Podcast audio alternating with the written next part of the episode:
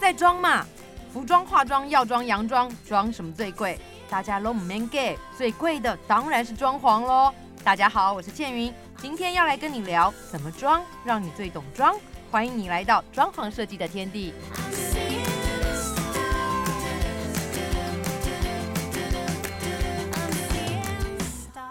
哦，原来还是真的有人在意房中房有二有房啊，有就用有更衣区来解决了哦。对，我们会用跟更衣区来解决。 OK 嗯好，当然常常会遇到就压梁这种问题，你一定嗯很常碰到嘛。是，那有不在意的人吗？还是大部分人都很在意？呃，其实我有遇到不在意的，可是有时候业主不在意，我反而会在意。嗯，呃，应该是说，呃，我觉得空间的视觉上哦，在设计上是很重要的一环。嗯，那我们如果因为格局的问题，它都避不了梁，那我们就把这个梁做适度的美化跟优化，在视觉上让它，比如说利用一些曲线啊、弧度啦、灯光啦，，对，让它的这个呃压力感，或是说那种压迫性呢，能够减低。好，当然我以前就在我还没有做室内设计嗯节目、很小的时候，我就听人家买房子的时候，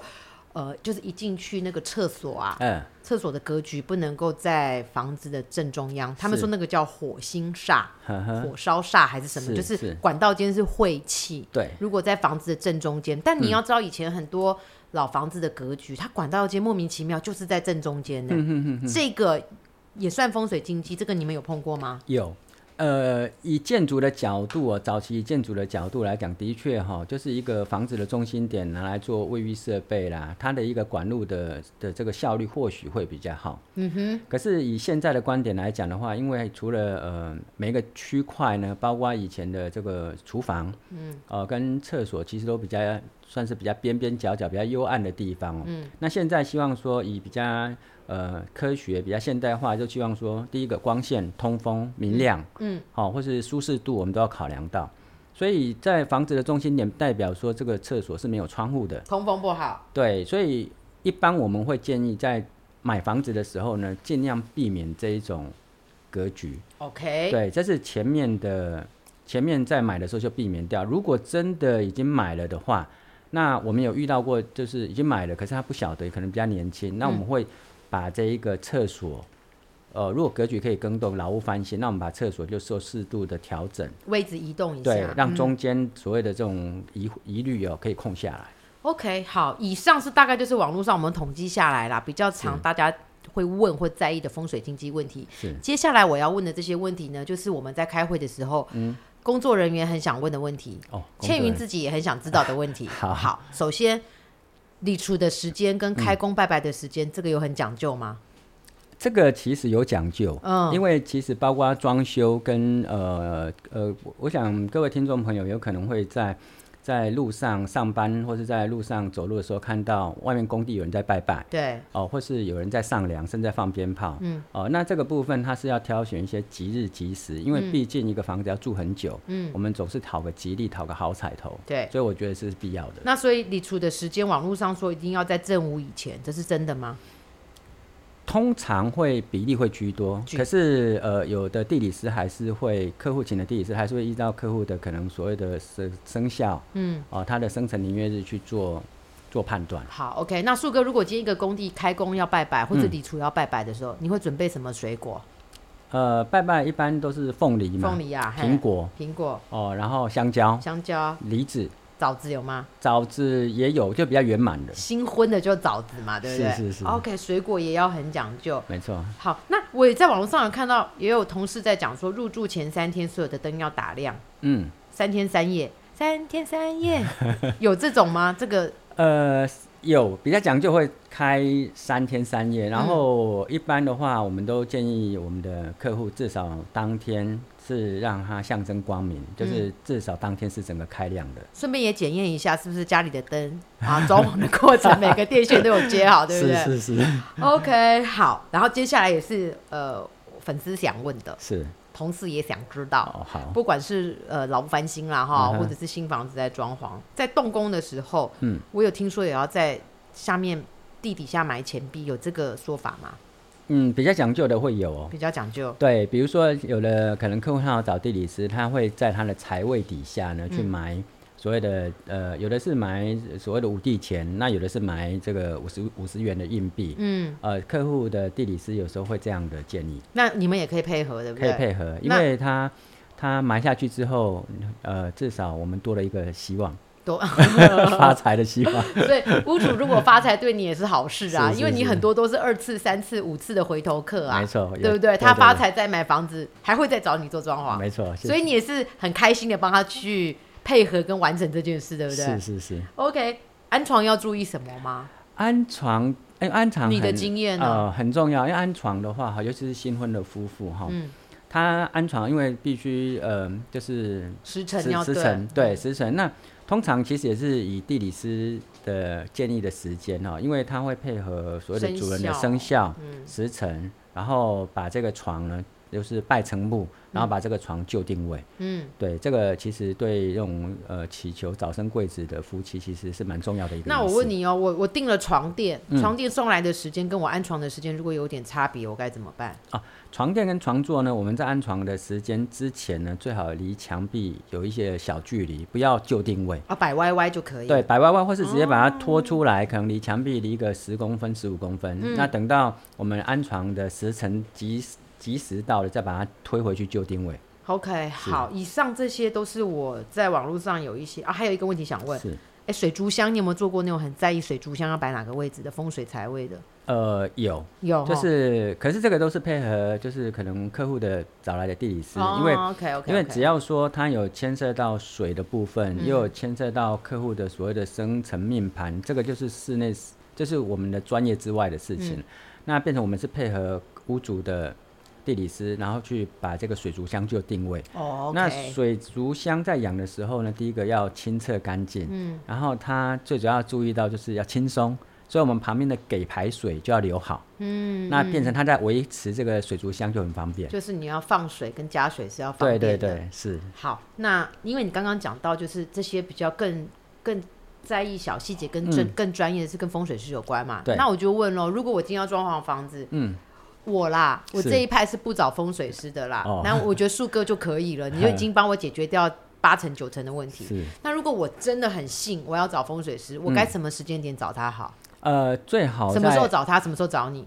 在同时找，同时，对，因为呃，有的地理师啊，他有可能觉得说这个地方他觉得不错，嗯可是，在设计上或许有点冲突。嗯，那如果说同时找的话，其实我们在设计跟风水上呢，都可以互相去配合。那那应该我还有另外一，是不是我可以风水师先把什么床头该睡哪个方向，什么哪边该怎么样，我把这个都问好，东南方、西北方什么，然后我再找你去配格局，呃，这个也是一个方式，也是一个方式。对，不过有可能刚好会跟设计上冲突，嗯那这样可能后续还是要做一点讨论跟协调。我已经先给你方位了耶，呃，可然后是你再画图，还是会有冲突吗？呃，对，因为有可能就是它动线上可能会有点怪，嗯，或是说它哦不是一个最好的，就是风水是好的点，可是我们会请问，呃，可能请客户去问地理师说有没有第二个顺位或是其他的哦替代我方明案。白替代方案，你有跟风水师吵过架 吗？呃，比较年轻的时候有，比较是什么情况？呃，就是我们觉得这个不太合理，或是说它的动线，呃呃，或是说它摆饰的位置，其实跟我们的动线是有冲突到的。嗯，那呃，年轻的时候其实对这种风水其实会觉得，嗯，它不科学。对，可是以现在的角度，我觉得住就是住的愉快，住的安心。要要心里开心嘛。哦嗯对，所以所以其实我现在就跟呃公司同仁讨论，就是其实风水它是一个很传统、很很很很长久以来的一些学问，虽它然算是跟统计学，可以呃这么说有对有一点。对，对，那你要把它当成客户的需求，嗯，来思考，呃来解决他的问题，嗯而不是一味的去抗拒。就是变客户的需求的列表清单的其中一项。没错，没这样子错，我们在做思考的时候就会比较自在一不点。不不会很 抗拒。是，没错，但是我我我认真说嗯哦，我我觉得我没有很信，但是还是会相信一些的原因在于它其实还蛮科学的。呃，对，像对举例，比如说像有的床头，你看有些国外的影集哦，它的床头其实是朝着窗户。对，那你像最近寒流来，冬天这么冷，你你头朝窗户，其实老实讲是比较冷一点。对，然后再来的话，就是你会觉得后面的那种稳定性嗯，感觉会差了一点还。是有科学的考，跟人没的错感觉的考量嘛，对是不是对？是，没错。好，今天我来跟你聊这些，当然就是解决了我们很多的疑问。然后还有一个就是，如果我们没有找风水师，我直接找你，基本上你解决很多的问题了。是，那你有没有还有没有什么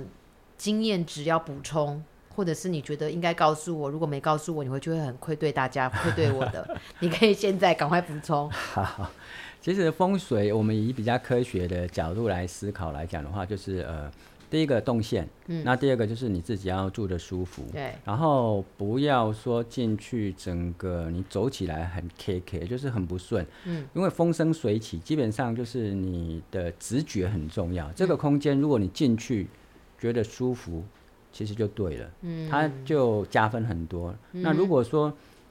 做了很多所谓的转折、拐弯抹角，你进去觉得肮脏，那这个再怎么好的风水，其实也可能打个问号。好，那在今天这一集 podcast 的最后，我想要帮大家做一个总结，而且是一个很重要的，是我一直以来认为你很拿手的是神明厅。除了一开始我们有提到这种呃神明厅的位置，它哦是嗯必须符合文公尺的红字，对，还有没有什么重要的一些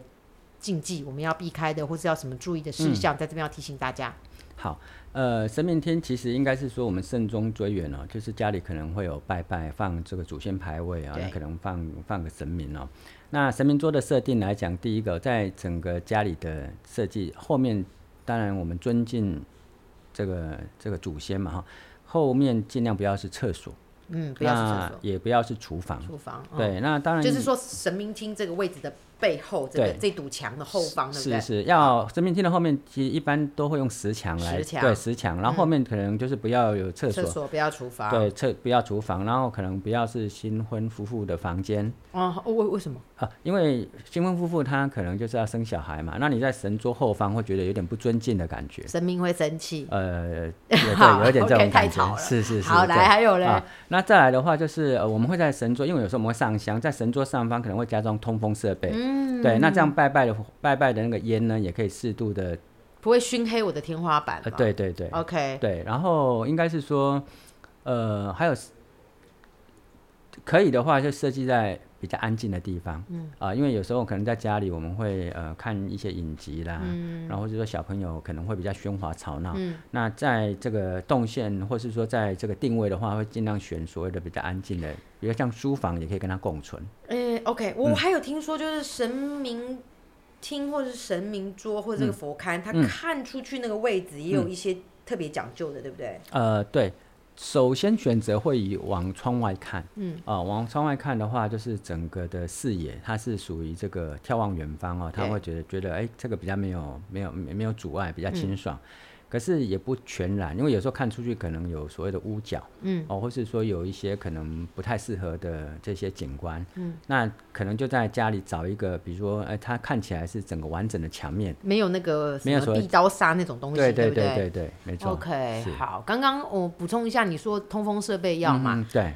呃，贡品的那个桌子也很重要嘛，对对对抽拉的那个，对，它也有可能做一个托那个抽板。对对。那如果对空间够的话，底下甚至可以做一个所谓的贡品桌，可以拉出来。嗯，对，那这个其实有这个，只要空间够的话，可以透过设计的部分来解决掉。最重要是你不要，嗯如果你担心就是神明厅或什么供桌这些跟你家装潢格格不入，你别这个真的想太多了，嗯这是设计师的问题。啊、没错，我要这个神明厅，但我要跟我的家风格要可以合在一起，是 那是你的事，是，不是我的没事错了，对 没不错对，对， ？OK，好，我相信呢，今天的的 podcast 大家应该是收获良多，但我觉得树哥应该还有很多东西我还没挖出来的。你还是回去做功课好了。嗯好，你每次都要回去做功课 好我下次再来跟你聊。好的因为还有好多哦，我还有好多问题想问你，但是是留一点，好，一次听完没有感觉了，的我们要一点一点一点让大家上瘾，好不好好的？我们下次再来聊聊。好谢谢树哥。好谢谢倩云。